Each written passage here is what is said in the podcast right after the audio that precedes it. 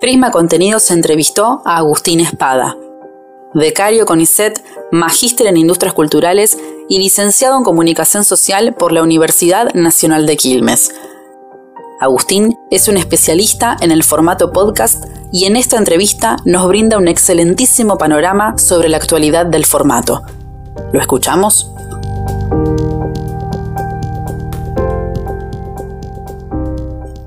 ¿Cuál es la incidencia del formato podcast en los contenidos periodísticos?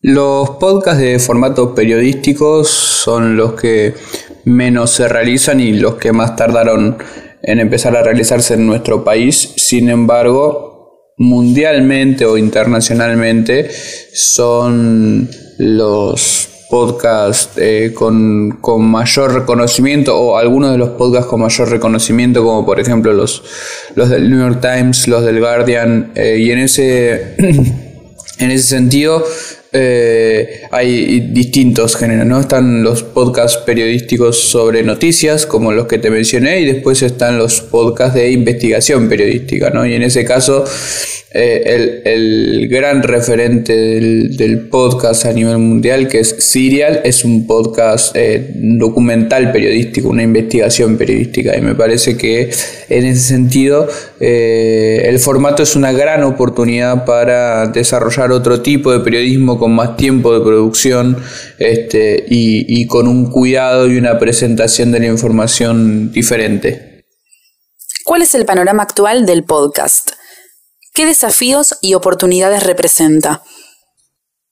A nivel mundial, el podcast está atravesando un momento muy bueno en cuanto a los niveles de producción, pero más que nada en cuanto a los niveles de monetización. Eh, hay este, un crecimiento de la inversión publicitaria en, en, Estados Unidos principalmente, pero en otros lugares del mundo también.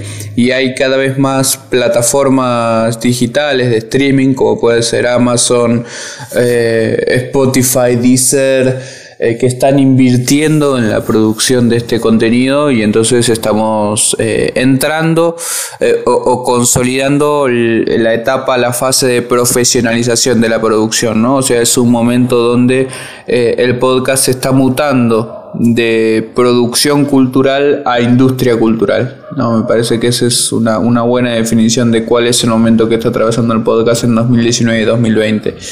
Eh, y en nuestro país eso está sucediendo muy lentamente.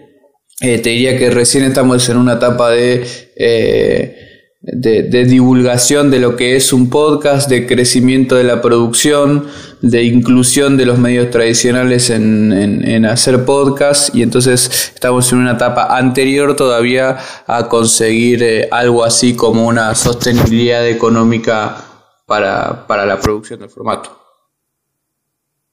¿Cuentan con datos acerca de, por ejemplo, cantidad de escuchas de podcast y a través de qué plataformas de streaming?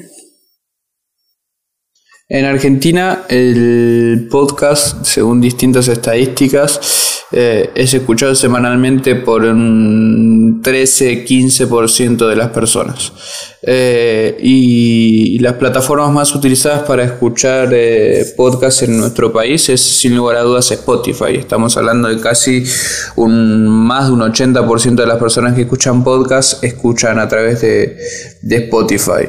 Y, luego eh, la, segunda es YouTube. Entonces vemos ahí que es un formato que está muy plataformizado, si podemos utilizar esa palabra, este, porque no se utilizan aplicaciones de los productores de contenidos o las páginas web de los productores de contenidos para acceder al contenido. ¿Consideras que el formato podcast ha venido a instalar una nueva forma de narrar historias y específicamente de hacer periodismo?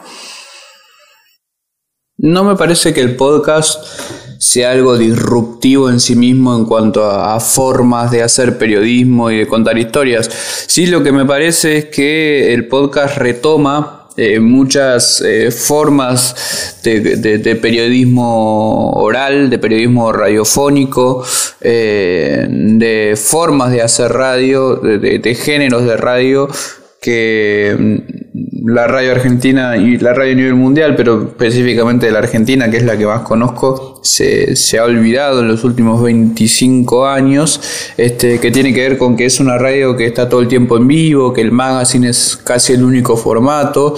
Entonces el podcast recupera otras formas de presentar información, de presentar entretenimiento, eh, y en ese sentido quizás sí eh, sea disruptivo en la forma eh, narrativa, ¿no? Me parece que este, en, ese, en ese caso eh, la narrativa de los podcasts en algunos, en algunos casos este, recupera mucho de la, de la situación actual del audiovisual, ¿no? Este, de las series, de, de los documentales, eh, más que de la radio, pero bueno, recupera buena parte de, la, de la, tradición radiofónica. Me parece a mí que es una muy buena noticia para el periodismo eh, que, este formato esté, esté asomando.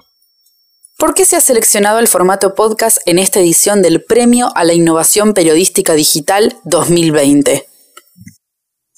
Bueno, esa elección tiene que ver con que efectivamente hay cada vez más medios tradicionales que están participando de este y que están produciendo con este, están produciendo, están haciendo periodismo con este formato. Y por lo tanto distintas eh, distintas organizaciones están premiando eh, nuevas búsquedas con ese, con ese contenido, ¿no? Nuevas búsquedas tanto sean en el mercado tradicional o mainstream como en el mercado independiente, porque es y aparece incluso para las empresas tradicionales como una cuestión de, innovación, ¿no? Y hacer podcast y tener newsletters te diría que son los, las dos principales formas de mostrarse innovador como medio tradicional. ¿Cuáles fueron los criterios de evaluación?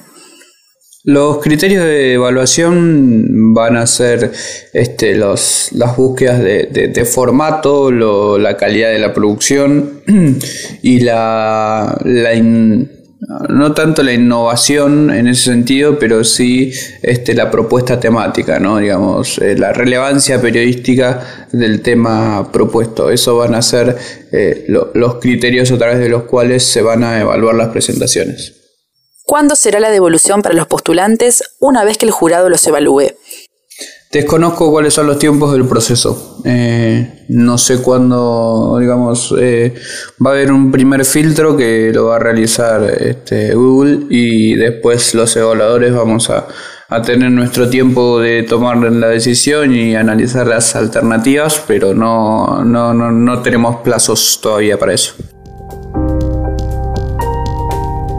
Esto fue una producción periodística de Prisma Contenidos.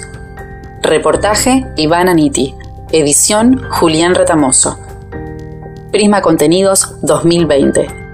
Encontranos en las redes sociales como Prisma Contenidos tanto en Facebook como en Instagram, seguinos en Spotify y también en www.prismacontenidos.com.